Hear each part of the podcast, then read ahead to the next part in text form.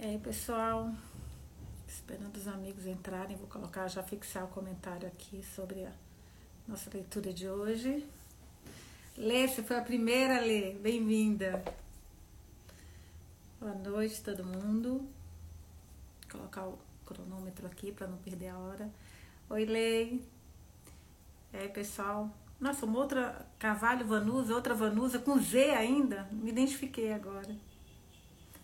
Boa noite, gente. Olha, lembrando que hoje nós vamos para o capítulo 4 de As Boas Mulheres da China, essa leitura coletiva interativa que a gente está fazendo para outubro. Elana, boa noite, gente. O Rui, nosso amigo querido escritor. Chegou, Rui, bem-vindo. E é, essa leitura, todo dia a gente lê um capítulo diferente, tá? Como eu falei com vocês nos outros vídeos, é muito importante que vocês assistam pelo menos o primeiro, para que vocês entendam como foi é, escrito este livro pela Xihan, que é uma jornalista, uma radialista, jornalista, ela tinha um programa de rádio na China. E aqui a gente tem depoimentos de mulheres chinesas. É muito, muito emocionante cada capítulo. Hoje nós vamos para o capítulo 4, que é esse daqui, deixa eu ver aqui vocês conseguem ver, sim, que é a catadora de lixo. Então, deixa eu mostrar aqui para vocês qual é a página também, para que vocês possam seguir. É a página 61. Então, a gente sempre tem na leitura, todo mês a gente tem duas leituras. Uma leitura coletiva que vocês leem em casa, que é aquela leitura coletiva tradicional, e a leitura coletiva em que eu leio um capítulo, leio um determinado tempo e a gente debate depois os capítulos lidos. Então, vamos lá, começando, gente. Página 61. Hoje o livro é o capítulo 4, A Catadora de Lixo. Ontem a gente teve aquela garota novinha, né? Aquela discussão. Ontem foi o debate da nova geração e da antiga geração. Foi muito, muito bom, muito instrutivo.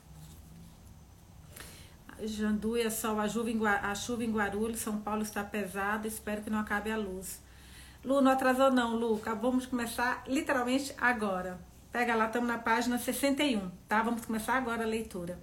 Aqui tá um tempo fechadíssimo, fechadíssimo. Deixa eu tentar até ver se vocês conseguem ver. Peraí, deixa eu virar aqui e mostrar para vocês.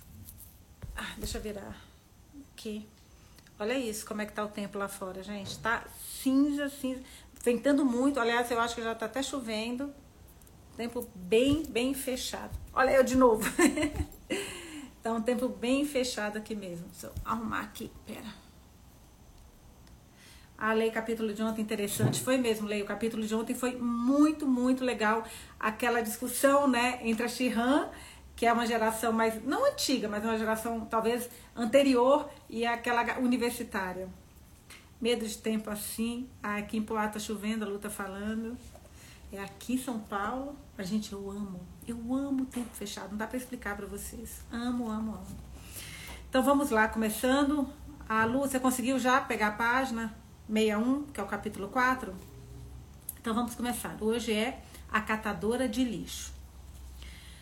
Ao longo do muro da estação de rádio, não longe dos guardas de segurança, havia uma fileira de barracos, feitos de sucata, pedaços de feltro para isolamento térmico do telhado e sacos de plástico. As mulheres que moravam ali sustentavam-se catando e vendendo lixo. Com frequência, eu me perguntava de onde elas tinham vindo o que as fizeram se agruparem e como tinham ido parar ali? Em todo caso, tinham sido sensatas ao escolher um lugar relativamente seguro para os seus barracos, a um grito de distância dos guardas armados do outro lado do muro. Entre as cabanas, destacava-se a menor. Nossa, gente, estou lembrando dessa história emocionante. Não lembro dos detalhes, mas é emocionante. Nossa, é lindo. Especial. Vocês vão entender. Vem comigo, que essa história é emocionante. Entre as cabanas destacava-se a menor. Os materiais que fora construída não eram diferentes, mas a habitação fora projetada com cuidado. As paredes de sucata tinham sido pintadas num tom forte de cor-de-rosa, e o feltro do telhado fora dobrado no formato de uma torrinha de castelo. Haviam três janelas pequenas, feitas de saco plásticos vermelhos, amarelos e azuis. e uma porta de papelão colorido entretido com tiras de plástico que devia proteger bem contra o vento e a chuva. Emocionavam-me o cuidado e a atenção aos detalhes com que aquela cabana frágil fora construída, e julgava especialmente comovente os sininhos feitos de cacos de vidro e tilintando suavemente acima da porta. Essa descrição que ela deu aqui desse barraco da, da dessa catadora de lixo me lembra muito algumas, algumas barracas, algumas. É, enfim, pessoas que moram na rua. Você percebe que mesmo morando na rua, elas têm um determinado cuidado. Eu sempre reparo isso. E eu acho encantador, como se elas não tivessem perdido a poesia da vida, sabe? Como se não tivessem endurecido ainda. A proprietária deste castelo de sucata era uma mulher magra e frágil de mais de 50 anos. Não era só o seu barraco que era único. Também ela se distinguia pela aparência. A maioria das catadoras de lixo tinham cabelo despinteado, o rosto sujo e vestiam-se de andrajos. Esta, porém, era asseada, e suas roupas gastas eram escrupulosamente limpas e bem remendadas. Não fosse pelo saco que carregava para coletar lixo, jamais se imaginaria que fosse uma catadora. Ela parecia manter distância das demais. Quando contei aos meus colegas que a tinham observado, eles, não querendo de que eu de maneira alguma me sentisse especial, puseram-se a dizer, um depois do outro, que também a tinham notado. Um deles até me disse que as catadoras de lixo ouviam meu programa com entusiasmo. Não consegui entender se estavam ou não fazendo pouco de mim. Eu também tenho isso às vezes, sabia? Eu nunca sei se a pessoa. aquele senso de ironia que às vezes passa batido pela gente, né? O grande Lee, que fazia reportagens sobre questões sociais e não estava participando da conversa, deu uma batida seca, seca na mesa com a caneta, sinal de que estava prestes a fazer um discurso aos colegas mais jovens. Vocês não devem ter pena das catadoras de lixo. Elas não são pobres de jeito nenhum. O espírito delas transcende, transcendeu este mundo de um modo que as pessoas comuns não conseguem imaginar. Na vida delas, não há lugar para posses materiais, portanto, satisfazem com poucos os seus desejos materiais. E se vocês usarem o dinheiro como padrão para julgar as pessoas, vão descobrir que algumas dessas mulheres não estão em pior situação do que certos indivíduos em outras, outras atividades. E contou que tinha visto uma catadora de lixo numa boate cara, coberta de joias e tomando conhaque francês a 100 yuanes o copo. Que absurdo, revidou Menk Xing, que trabalhava no programa de música. Para ela, bastava a diferença de idade para nunca acreditar em nada do que o grande Lee fazia, dizia. Normalmente, o grande Lee era o mais cauteloso dos homens, mas tomando uma decisão inesperada, propôs uma aposta com Meng Xing.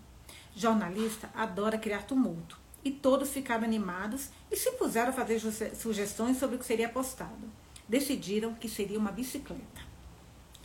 Para pôr a aposta em prática, o grande Li mentiu para a mulher, dizendo que ia fazer umas reportagens à noite. E Meng Xing disse ao namorado que precisava sair para fazer uma pesquisa sobre música contemporânea. Assim, por várias noites consecutivas, os dois foram à boate que, segundo o grande Li, a tal catadora de lixo frequentava. Meng Xing perdeu. Bebericando uísque, a catadora contou a Ming Xing que ganhava 900 yuanes por mês vendendo lixo. Segundo o grande Li, Ming Xing passou várias horas em estado de choque, pois ganhava cerca de 400 yuanes por mês e era considerada privilegiada para o seu nível. A partir dali, deixou, deixou de ser exigente com o valor artístico dos empregos e aceitar qualquer coisa, desde que pagassem bem. Todo mundo no escritório comentou que a perda da bicicleta a tinha tornado, tornado pragmática. Embora tivesse notado a mulher asseada que morava no castelo de sucata, eu não tinha muito prestado muita atenção na maneira como as catadoras de lixo passavam o dia. Honestamente, um lado meu as evitava. No entanto, desde o encontro com Meng Xing, toda vez que eu via pessoas remexendo no lixo, eu tentava imaginar se na verdade não seriam ricaços, entre aspas. Os barracos talvez fossem só o lugar onde as catadoras trabalhavam. Talvez elas morassem em apartamentos moderníssimos. Já foi longe a Shihan, né, gente? Pagar bem e morar o mal, a Lícia está falando. Foi a gravidez da minha colega Xiao Yao, Xiao Yao que me levou a conhecer a catadora de lixo. Assim que Xiao, Xiao Yao descobriu que ia ter bebê, começou a procurar uma babá. Eu era capaz de entender porque ela se pôs a procurar com nove meses de antecedência. Não era fácil encontrar alguém de confiança para cuidar da casa e fazer o trabalho, para cuidar de uma criança e fazer o trabalho de casa. A babá do meu filho era uma interiorana de 19 anos, honesta e diligente, que tinha fugido sozinha para a cidade grande para escapar de um casamento forçado. Era inteligente, mas nunca recebera instrução alguma. Isso lhe criava todo tipo de obstáculo. Ela não conseguia distinguir uma célula bancária de outra, nem entender os sinais de trânsito. Coisas tão básicas, né, gente? Isso da pessoa não saber ler. Se você pensar, até sinais de trânsito, ônibus. Nossa, agora tá chovendo muito, muito. É, tudo isso a pessoa não consegue ver, né? Como se tivesse. Eu, eu vejo, eu tô assistindo agora um seriado coreano e às vezes aparece no celular um monte de rabisco, não é rabisco, óbvio, é a língua deles. E eu não entendo nada. Eu falo, gente, é mais ou menos quem não sabe ler no, no, no a língua, seja ela qual for, né? Em casa, desmanchava-se em lágrimas a funcionária porque não conseguia tirar a tampa da panela elétrica de cozinhar arroz ou porque confundia ovos em conserva com ovos podres e os jogava no lixo. Uma vez apontou para uma lata de lixo na calçada e me disse com toda seriedade que tinha posto as minhas cartas naquela caixa postal. O lixo, gente. Todo dia eu deixava. Dorama, isso mesmo, Lei. Mas assistir agora, minha irmã está me convencendo. Todo dia eu deixava instruções minuciosas sobre o que ela via, sobre o que ela devia e não devia fazer. E telefonava regularmente do escritório para ver se estava tudo em ordem. Felizmente, nunca ocorreu nenhum desastre. E Eli Pampam, que é o filho da Shihan, tinha um relacionamento muito afetuoso. Houve uma ocasião, porém, em que não pude deixar de ficar zangada. Era inverno. E quando cheguei em casa, depois do meu programa, encontrei Pampam, que na época tinha 18 meses, sentado na escada do quinto andar, vestido só com pijama fino. Estava com tanto frio, meu Deus do céu, que só conseguia chorar em gemidos fracos. Peguei-o correndo no colo e fui acordar babá, censurando-me por poder, não poder dar ao meu filho o tempo e o cuidado que uma mãe deve dar. Aquela culpa que a gente viu também na trança, né? Eu nunca discutia com os colegas as dificuldades que encontrava para cuidar do meu bebê, mas ouvia inúmeras histórias de horror contadas pelos outros. Os jornais estavam cheios delas. Crianças morriam porque empregadas descuidadas as tinham deixado cair na janela do quarto andar. Outras ignorantes e tolas resolviam lá. Meu Deus do céu. Meu Deus do céu, gente. Outras resolviam lavar a criança na máquina de lavar. Eu não li isso, gente. Eu não li isso. Juro por Deus que eu não li isso. Eu tô, eu tô chocada. Ou fechá-la na geladeira para brincar de esconde-esconde. Vocês já ouviram alguma coisa parecida com isso? Eu nunca escutei nada parecido com isso. Eu tô chocada. Enfim. Havia casos de crianças sequestradas por dinheiro ou espancadas. Eu não podia ter lido isso. Estou muito chocada. Poucos casais se sentiam dispostos a pedir aos pais que ajudassem. São loucas, é lei, escrever são loucas, não sei ler, mas sinceramente eu estou muito chocada. Vamos continuar. Poucos casais se sentiam dispostos a pedir aos pais que ajudassem a cuidar das crianças, porque isso envolveria morarem todos na mesma casa. A maioria preferia tornar, tornar a, a vida um pouco mais difícil para não ter que enfrentar os olhos críticos da geração mais velha. As sogras chinesas, especialmente as tradicionais e menos instruídas, eram lendárias por aterrorizar as noras, depois delas próprias haverem sofrido com a sogra na juventude. Foi bem isso que eu li naquela, naquele livro Pérola que rompeu a coxa. Exatamente isso. Por outro lado, era impraticável a mulher desistir do emprego para ser mãe em tempo integral, pois é era quase impossível manter uma família com um salário só. Marido que ficasse em casa cuidando de lar e filhos era coisa inaudita. Ouvir o pedido de Xiao Yao de que ajudássemos a encontrar uma babá de confiança, afetuosa e barata, o velho Shen respondeu irreverente: Há tantas mulheres por aí catando sucata, porque você não pede a uma delas que trabalhe para você. Você não, tem que, não teria que se preocupar com o risco dela desaparecer, nem teria que pagar muito. Dizem que os homens são bons para enxergar o quadro geral e as mulheres os detalhes. Assim como todas as generalizações, nunca achei que isso fosse verdade. Mas a observação casual do Félio Shen me deixou admirada com o tipo de genialidade quase imbecil que às vezes se encontra nos homens. E não fui só eu que me admirei. Muitas das minhas colegas ficaram entusiasmadas com a ideia. É mesmo? Por que foi que não pensamos nisso antes? Logo se seguiu a confirmação das famosas palavras do presidente Mao. Uma única faísca pode iniciar um incêndio no prado. Durante vários dias, a escolha de uma catadora de lixo como babá tornou-se o tema de conversas acaloradas entre minhas colegas. Como tinham filhos de idades diferentes, acharam que talvez encontrassem uma que pudessem dividir entre si. Fizeram planos detalhados para supervisioná-la e avaliá-la e sobre as regras que iriam estipular. Pouco depois, fui convidada a uma reunião de mulheres, na saleta de reuniões ao lado do banheiro feminino.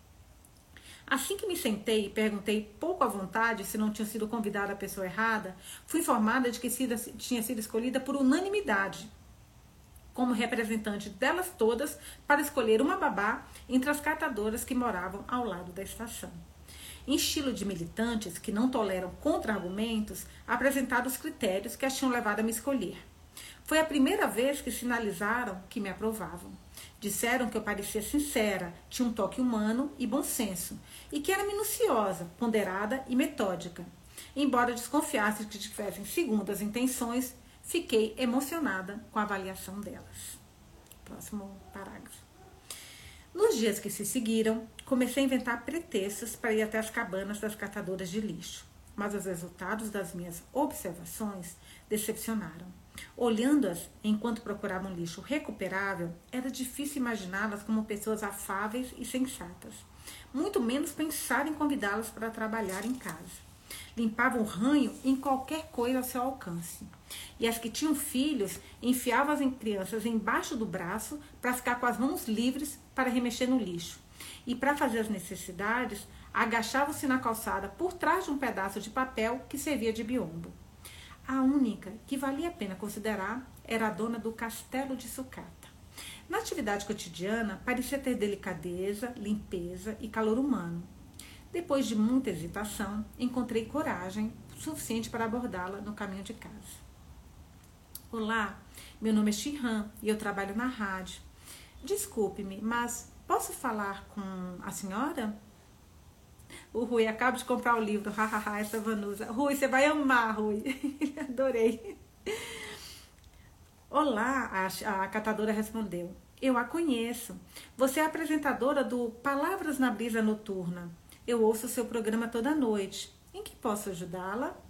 É que eu apresentadora da rádio, capaz de falar sem parar diante de microfone, de repente fiquei tão balbuciante que nem eu mesma conseguia me entender. Ela logo entendeu o que eu tinha em mente. Respondeu com calma, mas determinação.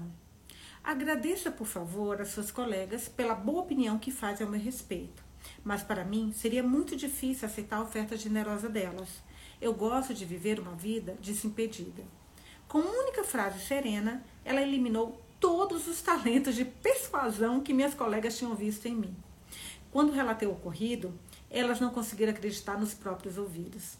A grande apresentadora de rádio não consegue convencer uma catadora de lixo ou mulherada chata, porque não vai lá, né, gente? Pelo amor de Deus, eu mandaria. Falei, nossa, então vamos lá, boa sorte. Que horror. Não havia o que eu pudesse ter feito. A expressão nos olhos da catadora impediu qualquer discussão. Senti que havia mais do que simples recusa naquela expressão, mas eu não sabia o que, que era.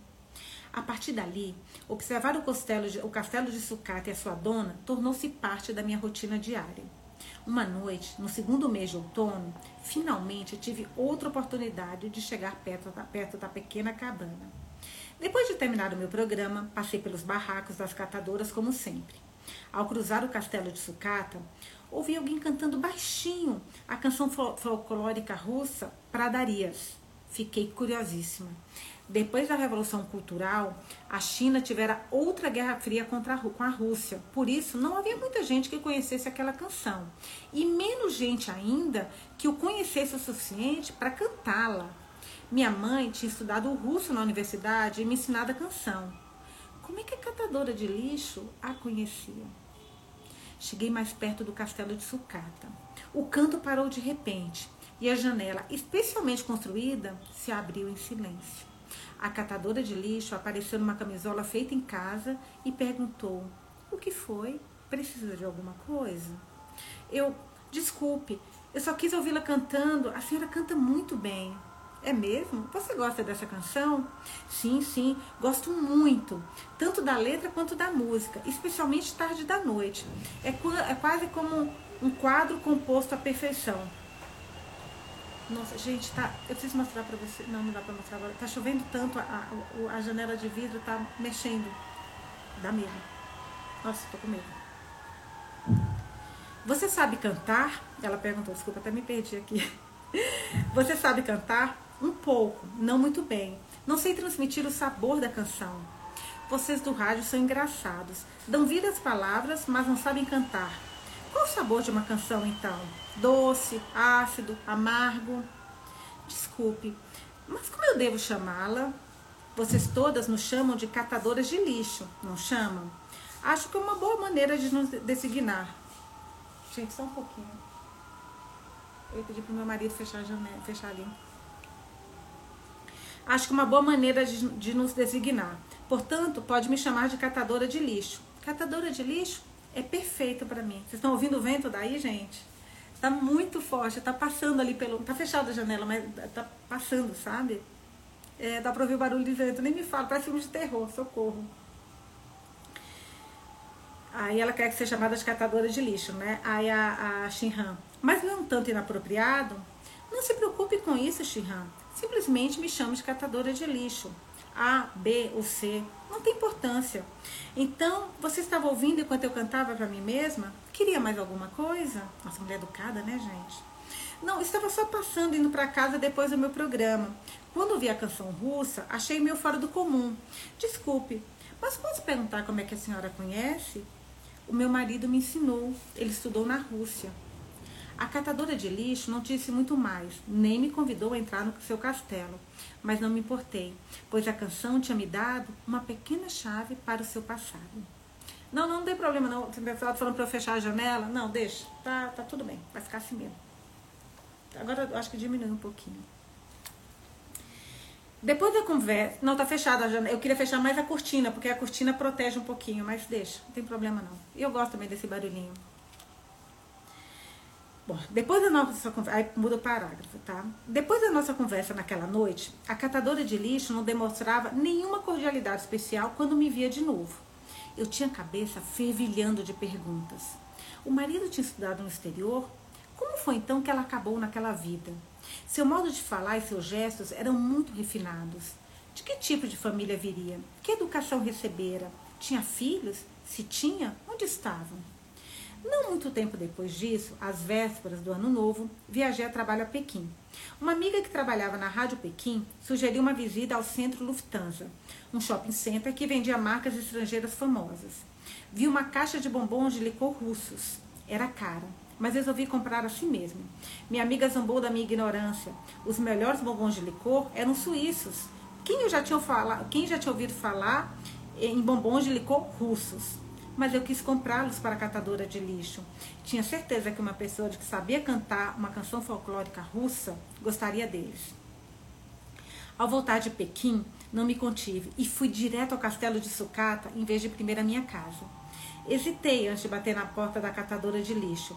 Os chineses dizem que nesse mundo não existe amor sem uma razão, nem ódio sem uma causa. Gente, eu amo ditados chineses, ditados orientais eu amo. Então, neste mundo não existe amor sem uma razão, nem ódio sem uma causa. Como explicar a ela os pensamentos que estavam por trás daquele presente, se não era capaz de explicá-los nem a mim mesma? A catadora de lixo segurou a caixa com as duas mãos, com respeito e uma emoção profunda. Normalmente impassível, ficou visivelmente abalada ao ver os chocolates. Contou que o marido adorava aqueles bombons de licor bem como eu suspeitara.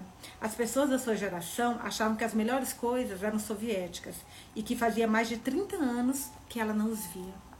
Ao pou, aos poucos, a calma lhe retornou ao rosto e ela finalmente perguntou por que eu tinha lhe dado um presente assim tão caro? Porque nós duas somos mulheres e quero ouvir a sua história. Respondi com uma franqueza que me surpreendeu. Está bem. A catadora de lixo pareceu haver chegado a uma decisão de grande importância. Mas não aqui. Não há paredes aqui. Ninguém, principalmente uma mulher, deixaria que alguém visse as cicatrizes no seu peito. Andamos até uma pequena colina no jardim botânico, onde só as árvores e eu poderíamos ouvir o relato da catadora de lixo. A história dela foi fragmentada.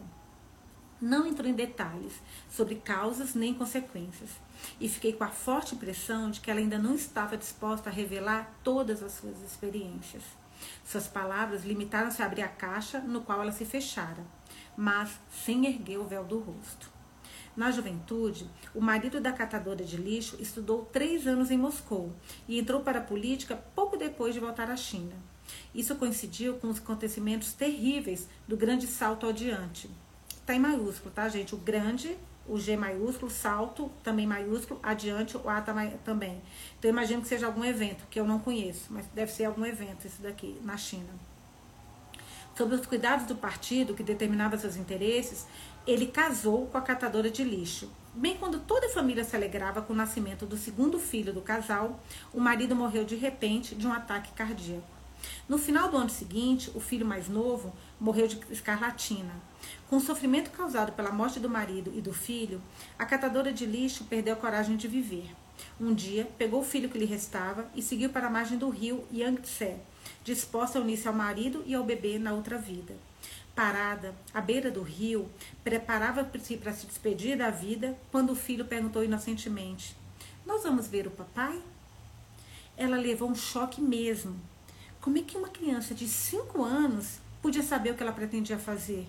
E perguntou ao filho: O que é que você acha? E ele respondeu: É claro que nós vamos ver o papai. Mas eu não trouxe meu carrinho de brinquedo para mostrar para ele. A inocência das crianças, né, gente? Ela começou a chorar e não perguntou mais nada ao filho. Deu-se conta de que ele entendia muito bem o que ela estava sentindo. Compreendia que o pai já não estava no mesmo mundo que eles, mas, como toda criança pequena, não fazia uma distinção clara, distinção clara entre vida e morte. As lágrimas reacenderam-lhe o sentimento materno e o senso de dever. Chorou com o filho no colo, deixando que a correnteza do rio levasse sua fraqueza e lhe desse forças. Depois, pegou a mensagem de suicida que tinha escrito e foi para casa com o filho.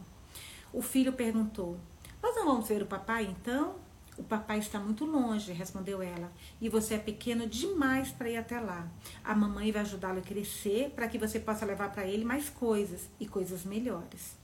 Depois disso, a catadora de lixo fez tudo o que uma mãe sozinha pode fazer para dar ao filho o melhor de tudo. E disse que ele alcançou grandes sucessos na vida. Mas por que, que esse filho, que agora devia estar casado, estabelecido numa carreira, deixava a mãe, que tanto labutara por ele, se visse reduzida a catar lixos? Boa pergunta, né, gente?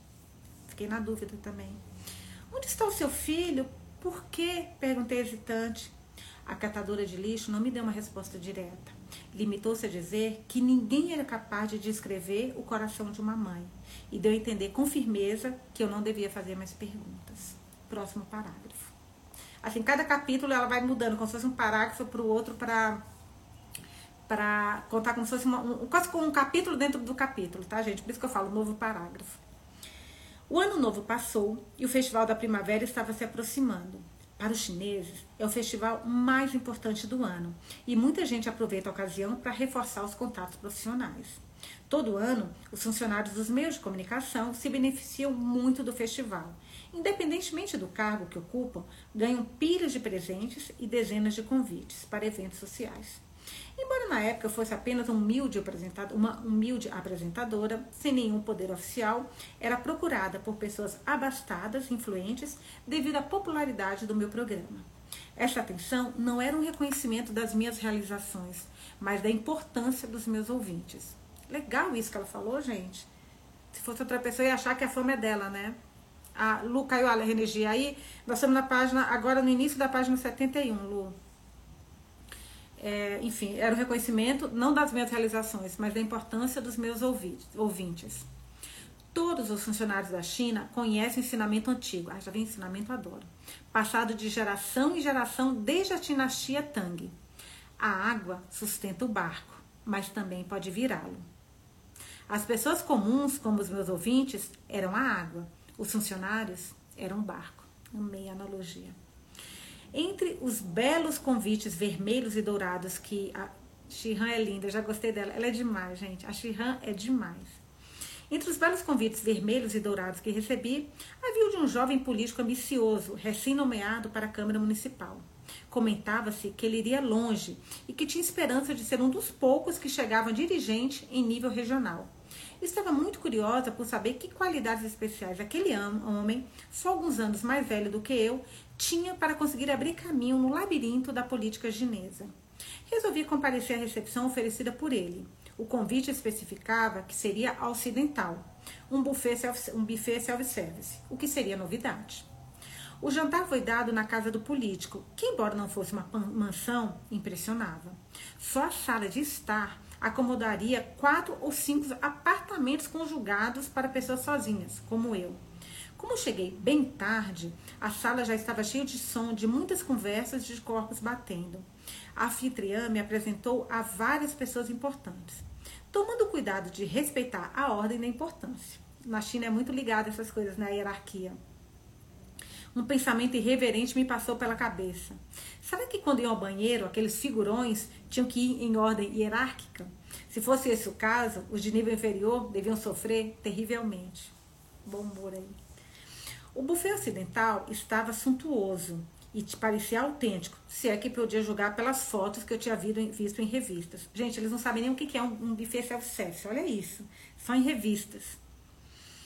Para mostrar que estava dispensando tratamento especial às mulheres da mídia, a prestimosa anfitriã, numa demonstração de intimidade, convidou as poucas jornalistas de programas noticiosos que estavam na recepção a conhecer o quarto dela. E lá chegando, pegou uma caixa de bombons de licor que havia separado especialmente para nós. Fiquei estupefada.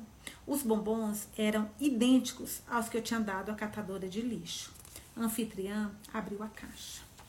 Do lado de dentro da tampa estava a letra da canção folclórica russa, Pradarias, que eu havia copiado à mão para a catadora de lixo, a título de bons votos para o ano novo. Aquela família poderosa estava tão distante da catadora de, da sucata, de, da, estava tão distante do castelo de sucata, da catadora de lixo, quando o céu da terra. Como é que os bombons tinham chegado ali? E ela reconheceu porque estava o bilhete dela, além da caixa ser a dela, estava o bilhete que ela escreveu com a letra da música, né? O meu cérebro começou a ferver de perguntas e meu pulso, pulso se acelerou. Não tive com vontade alguma de ficar mais tempo no banquete. Dei uma desculpa apressada e fui direto para o castelo de sucata, correndo como uma possessa. A catadora de lixo não estava. Esperei um longo tempo até que ela voltasse, tarde da noite. Assim que me viu, pôs-se a falar toda animada. O ano novo e o festival da primavera são a melhor época para catar lixo. Encontra-se um montão de comidas ainda na embalagem, em todas as latas, grandes ou pequenas, e muitas coisas úteis jogadas fora. Honestamente, esta época em que vivemos, as pessoas esqueceram que o que são tempos difíceis? Não consegui me conter mais e a interrompi para perguntar ousadamente: por que, que eu acabo de ver a caixa de bombons que eu lhe dei na casa de um político bem-sucedido? A caixa foi roubada? O que está acontecendo? A catadora de lixos ouviu a enxurrada de perguntas com uma expressão complexa no rosto. Era visível que tremia, mas controlou-se com grande esforço e respondeu: Depois do festival da primavera, marcamos uma hora e eu lhe conto tudo. Gente, olha isso. O que, que essa mulher tem a ver com esse figurão? Em seguida, fechou a porta e me ignorou. Fiquei ali perplexa. Os sininhos chilintando ao vento gelado acabaram por me despertar do meu transe e tomei o rumo de casa. O festival da primavera pareceu durar para sempre. Eu estava cheia de remorsos, vivendo sozinha naquele barraco frágil, batido pelo vento e pela chuva, sem amigos nem parentes, a última coisa de que a catadora de lixo precisava era o fardo das minhas perguntas impiedosas. Pensei em visitá-la, mas sabia que ela fora taxativa. Teria que ser depois do festival da primavera. Ah, a lei, eu acho que essa catadora não é tão pobre. A lei, será que o político é o filho? Vamos continuar para ver, a, a responder essas perguntas. No primeiro dia do trabalho, depois das festas, fui para o escritório bem cedo. Ao passar pelo castelo de sucata, vi que a porta estava fechada a cadeado. A catadora de lixo sempre saía bem cedo também. Não era de admirar quem ia querer dormir até tarde no barraco minúsculo que não protegia contra o calor nem contra o frio. Na entrada da rádio, o porteiro me chamou para dizer que alguém me deixou uma carta na véspera.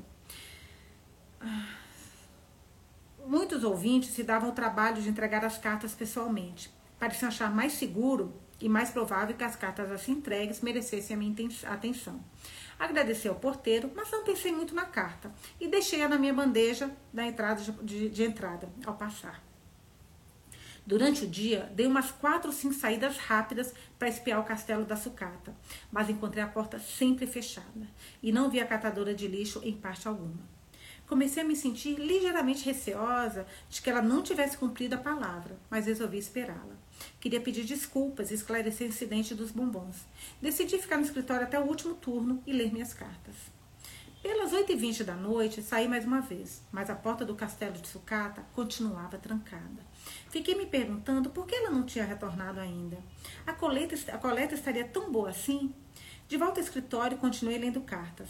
As que abri em seguida, a que abri em seguida, era escrita numa letra bonita e delicada. Era óbvio que o remetente era uma mulher de instrução superior, alguém que recebera a melhor educação. O que li me deixou atônita. Cara Shinhan, obrigada. Obrigada pelo seu programa, que ouço todos os dias. Obrigada pela sua sinceridade. Fazia muitos anos que eu não tinha uma amiga. Obrigada pela caixa de bombons de licor russos. Lembrou-me de que eu sou uma mulher que um dia teve um marido. Deu os bombons ao nosso filho. Achei que ele gostaria, da mesma forma como o pai gostaria. É muito difícil para um filho viver com a mãe. É muito difícil para a esposa dele também. Não quero criar transtornos na vida de meu filho nem lhe causar dificuldade de tentar encontrar um equilíbrio entre a esposa e a mãe. Mas acho impossível escapar da minha natureza feminina e dos hábitos de uma vida como mãe. Vivo como vivo para estar perto do meu filho, para vê-lo passar a caminho do trabalho. Ai, gente, logo cedo pela manhã. Por favor, não me conte isso. Ele pensa que tenho morado no interior todo esse tempo. Shihan, desculpe, mas eu vou embora. Sou professora de idiomas e devo retornar para o interior e continuar ensinando crianças. Como você disse certa vez no programa, os velhos devem ter um espaço onde possam construir uma velhice bonita para si mesma, mesmos. Perdoe-me por ter sido fria com você. Dê ao meu filho todo o calor que tinha em mim. O pai continua nele. Desejando-lhe um festival de primavera feliz e tranquilo, a catadora de lixo, na cabana do lixo. Último parágrafo do livro. Amor de mãe. Lei escreveu isso mesmo, Lei. Eu entendi porque a catadora de lixo tinha ido embora. Permitira que eu lhe visse o coração e a vergonha não a deixaria me encarar de novo. Senti pena de tê-la expulsado do mundo que ela construíra com tanto cuidado, mas também lamentei que tivesse se esgotado para criar o filho e depois se resignado a ser abandonada. A sua única fé era na sua identidade como mãe. Guardei o segredo da catadora de lixo e nunca contei ao filho que ela passara um longo tempo acompanhando seus movimentos. Mas nunca mais fui à casa dele, pois a catadora de lixo, cuja memória eu prezo muito, nunca atravessou sequer a soleira daquela porta, daquela casa. Embora ele parecesse tão abastado, ela é quem era realmente rica. Meu Deus do céu. Fala, gente, esse capítulo. Olha, ah, amanhã vai ser esse daqui, mas eu falo depois. Amanhã eu amo esse capítulo de amanhã. Eu amo as mães que sofreram terremoto. Esse, esse capítulo de amanhã é maravilhoso também. Gente, fala. O que, que foi esse capítulo da catadora de lixo? Eu não acreditei nesse final. Eu não acreditei quando ela chegou na festa do, do desse político abastado. Leia o final. Eu amei o final. Eu amei o final desse livro. Ele é a coisa mais linda do mundo, mais linda do mundo. É, você, eu, eu, eu, confesso, assim como ela, eu também fico meio, fiquei meio triste com essa história do, do filho. Porque assim, gente, se o filho sabe que a mãe tá no interior, por que, que ele não foi buscar? Que ela falou, como é que essa menina nunca entrou pela soleira da porta dele? Como é que ele nunca, nunca chamou a mãe para visitar a casa dele? Sabe? E também fiquei brava até com a mulher dele, porque assim, às vezes, tudo bem, o filho, mas a mulher também, sabe? Pô, cadê sua mãe? Vamos chamar a mãe. Nossa, o filho. Então, é isso que eu tô falando, Fê. A Fê tá falando assim, o filho foi omisso. Exatamente. O filho foi. Como é que o filho que é abastado nunca chamou a mãe para vir na casa dele? Nunca chamou a mãe para ficar um período com ele, gente? A mãe morando como catadora de lixo para conseguir ver o filho passando pelo carro. Não, por favor, gente. Isso é o. Um horror. Só tomar uma água aqui, que eu tô tempão querendo tomar água, mas não conseguia parar de ler esse livro porque eu tava lendo e relembrando a história.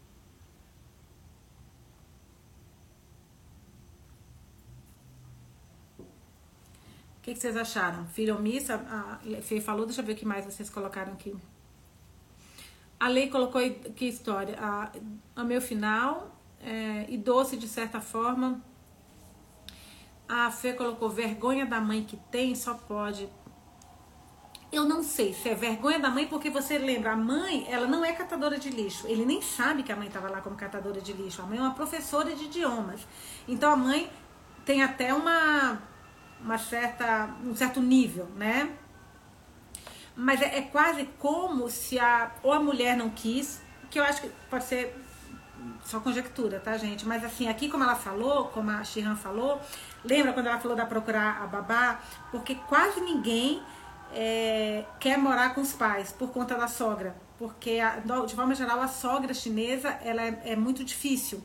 Ela é, é, que é aquela geração antiga que acha que a nora é quase que uma escrava. É isso que ela contou aqui pra gente. Então, talvez, eu, eu, isso é uma presunção minha, tá?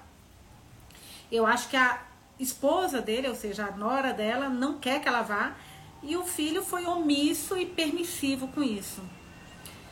A lei, ele é um homem chinês, já imagina um monte de coisas. Então, mas gente, é, é, pelo que ela conta e pela sensibilidade dela, eu imagino que esse menino deve ter sido alguma sensibilidade, deve ter alguma sensibilidade dele, né? É, a Luciana, a peixe Luciana Lu, não é vergonha da mãe, sim a cultura da nora de não conviver bem com a sogra. Então, eu também acho exatamente isso. A lei, ele não havia como mãe, é só como qualquer mulher no mundo. Então, eu fiquei com essa impressão. Então é falta de amor. Quem ama, cuida e se preocupa é, ela achava que, então, ela, a Sandrinha tá falando, ela achava que ia atrapalhar. Eu acho as duas coisas. Ela achava que ia atrapalhar e eu acho que a Nora também, não, eu acho que ela tinha essa sensação porque algo ela viu, algo ela sentiu, porque na verdade, como a Shihan falou, ela nunca nem entrou na casa do filho. As duas têm temperamentos difíceis. A Priscila tá falando. Mas ela é uma mulher, você vê que ela é uma mulher de classe, gente. Pelo tudo que a gente ouviu ela falando aqui, eu não consigo nem ver essa mulher atrapalhando a Nora, sabe? Eu, eu imagino ela uma mulher que ia ficar recolhida. Vocês leram aquele livro que eu falei com vocês, da que foi o último? Que eu falei com vocês, esperem um pouquinho, preciso lembrar do título. É tanto livro que eu lembro. Da Por Amor a um Filho, que a sogra foi morar com a Nora e, meu, ela sofreu muito, mas isso não era nem na China, no Afeganistão a Pri, porque foi morar na rua. Ela explica isso, Pri, naquela carta que ela mandou. Ela sente tanta falta do filho, o amor de mãe dela é tão forte que ela queria morar lá. Ela morava lá durante algum tempo, é, no ano, somente para conseguir ver, sabe, é, é, é, pouco tempo, mas assim, ela conseguia ver algumas coisas, vislumbres do filho. Ela coloca isso na carta. Ela fala: Eu vim aqui para ver o meu filho. Quer ver? Ah, ó, acho difícil escapar da minha natureza. Vivo como vivo para estar perto do meu filho. Está na página 74, na carta que ela manda. Para vê-lo passar a caminho do trabalho, logo cedo pela manhã. Quer dizer, ela faz tudo isso para ver o filho passando de manhã. Ai, gente. Ah, Cris, ela deixou que o filho pensasse que ela estava bem e morando no interior. Ela tinha uma casa, exatamente, a Sandrinha também colocou, ela tinha casa. Gente, tudo isso está certo. Ela é uma professora, como a Sandra falou, ela é uma professora de idiomas, ela mora no interior. Mas nada disso justifica a saudade, se, ela tem essa saudade desse filho e essa, se ela fez o que ela fez de, de morar como catadora de lixo para ver vislumbres do filho quando ele estava indo para o trabalho de manhã, é porque ele via, ela vê muito pouco esse filho, né? E aí a gente tem a Shihan contando antes, por isso que eu acho que a Shihan passou tanto aquele a busca, a busca da babá, porque era tão importante para as mulheres é, é, contratarem uma babá para não terem a mãe ou a, nora, a sogra morando.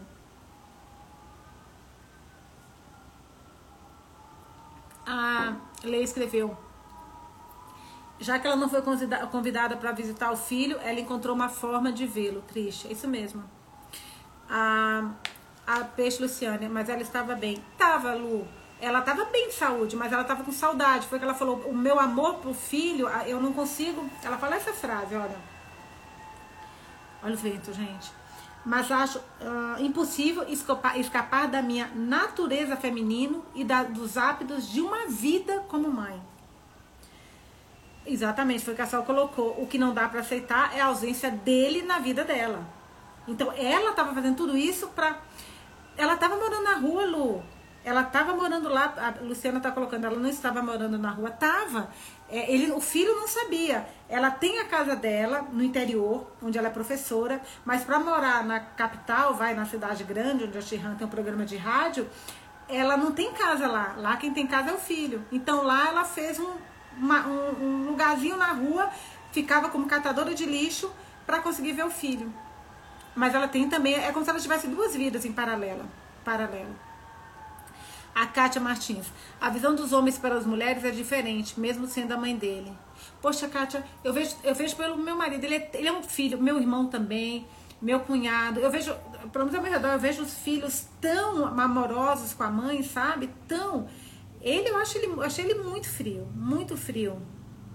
Gente, a Lei tá colocando bem por fora e ferida por dentro. É isso mesmo, Lei. Isso é pior. Ainda mais amor de mãe. A Lei, imagina a tristeza dela. Vocês imaginam, gente? A mulher, a, a, alegria dela é ver o filho passando de manhã no carro indo trabalhar. Ah, a filha Neuza.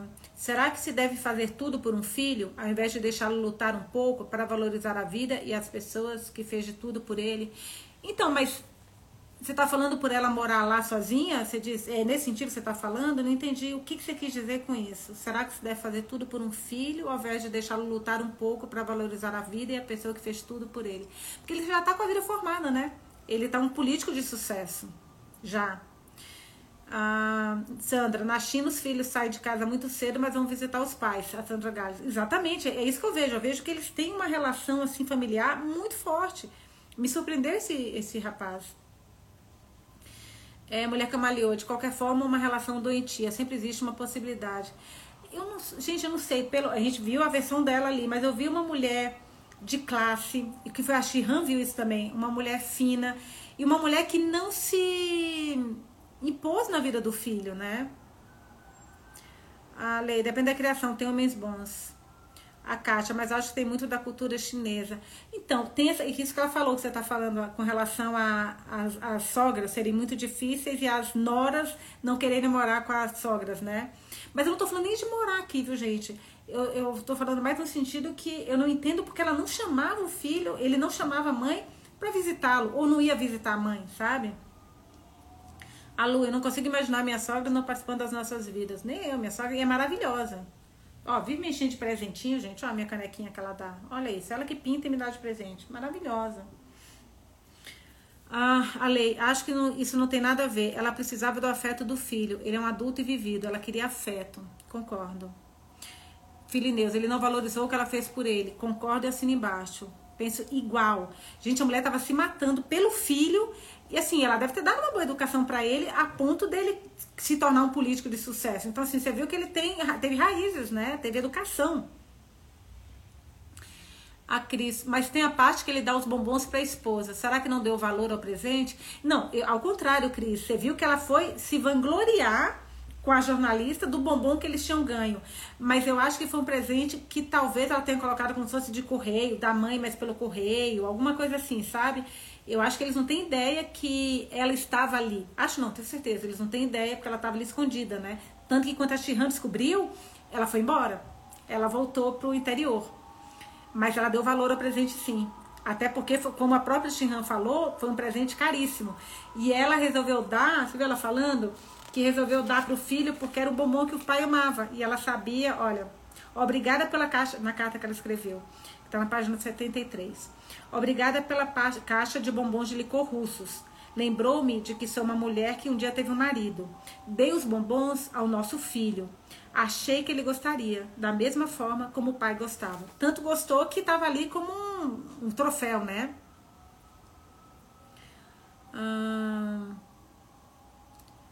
A Priscila, conheço uma história parecida. Travai-me, Priscila. Conheço uma história parecida. Uma mãe que atrás da filha quando ela mudava de cidade, morava em casa simples e contava com a ajuda dos vizinhos. A filha não queria a mãe por perto. Meu, que coisa horrível, que coisa horrível. Como tem gente. Nossa, me dói, me dói. Me dói isso, gente. Mas esse, é um capítulo que eu achei muito emocionante, porque é, uma, é, é, o amor da mãe, né? O que, que a mãe não faz, como a própria conversa, o próprio exemplo que a história que a Pri trouxe aqui pra gente, o que a mãe não faz para ver os filhos. Ah, Kátia, será que eles sabem que foi a mãe que mandou? Eu acho que sim, até porque estava ali como um presente, como uma. Ela, eu não sei se ela mandou como se fosse num, não sei se em correio, não sei como chegou, se ela, o entregador, olha, sua mãe mandou, não sei. Mas com certeza, porque ela tinha dado, já tinha alguns dias para ela, lembra? Então daria tempo para ela colocar e entregar. Ou mandar lá e falar que foi, não sei, não sei como chegou, mas provavelmente ele sabia tanto que é, ele tinha relação com a mãe, assim, ele sabia que a mãe morava no interior. Ela falou, ele sabe que eu moro no interior a lei. Essa é a minha opinião, não sei se vocês têm outra, tá, gente? Coloca, eu adoro debater, pode me colocar aqui quando vocês têm opinião diferente. Você sabe que, que o, deba o debate é o melhor. A lei. Tem gente que é sem sentimentos, não sei explicar. Sente carinho por um animal, mas não por outro ser humano, ainda mais a mãe. Vida difícil essa de filósofo.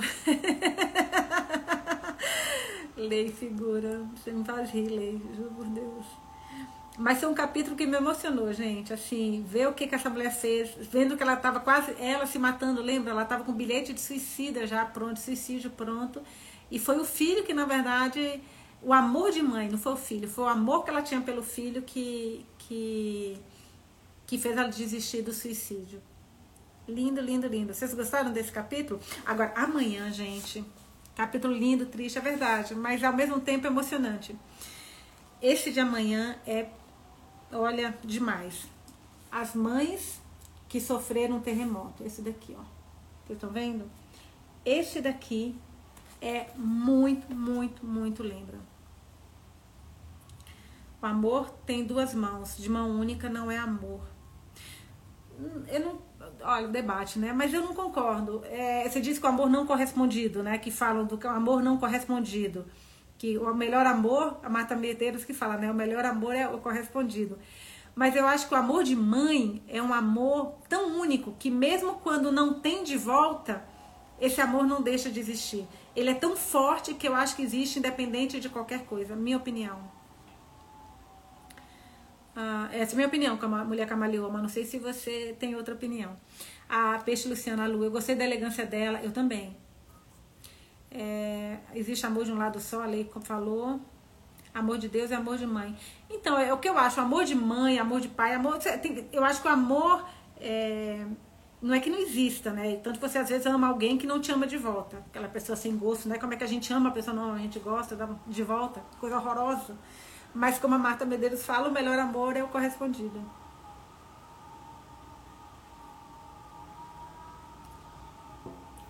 mas é um capítulo, foi um capítulo que me, me deixou emocionada, emocionada.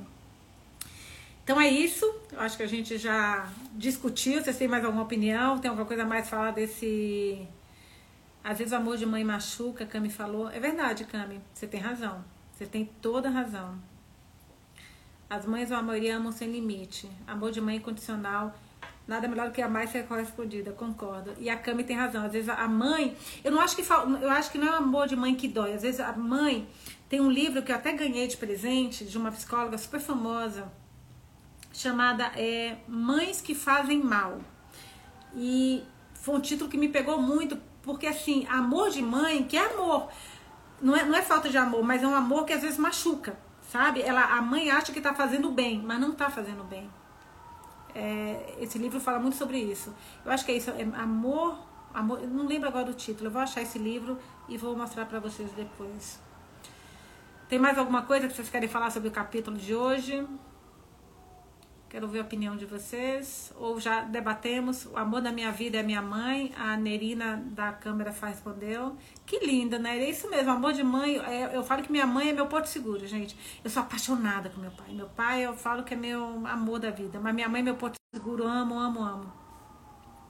A lei, a lei falando. Aí depende da criação que a própria mãe também teve, né? É verdade, Lei. Tem mães que não sabem mostrar o amor. Ou mostram de um jeito equivocado.